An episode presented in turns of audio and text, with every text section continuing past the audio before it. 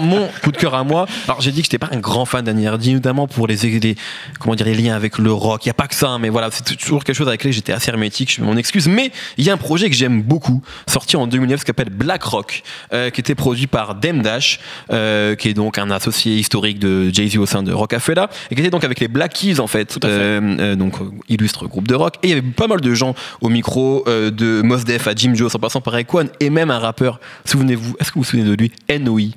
Euh, qui était ah vraiment, qui était en fait la réponse pour moi, et c'est pour ça que j'adore Dame Dash, qui était la réponse de Dame Dash pour moi à la phase de Jay-Z sur Lost Ones, quand il dit I heard motherfuckers saying they make of, make of, make another of, tu vois. Et en fait, c'est Dame Dash qui a entendu ça et qui s'est dit, ok, je vais essayer de faire un nouveau Jay-Z. Et N.O.I. rappe exactement comme Jay-Z. Bon, il a pas réussi parce que ça n'a pas marché, comme quoi Jay-Z, c'était un peu plus que ça. Mais, mais c'est un projet qui est vraiment intéressant et qui était, euh, voilà, c'était euh, vraiment l'après, enfin, Dame Dash qui quitte en fait Jay-Z quoi. C'est l'après Rockafella et le début de Rock Nation pour Jay-Z etc et donc c'est vraiment un projet qui mérite de s'y repencher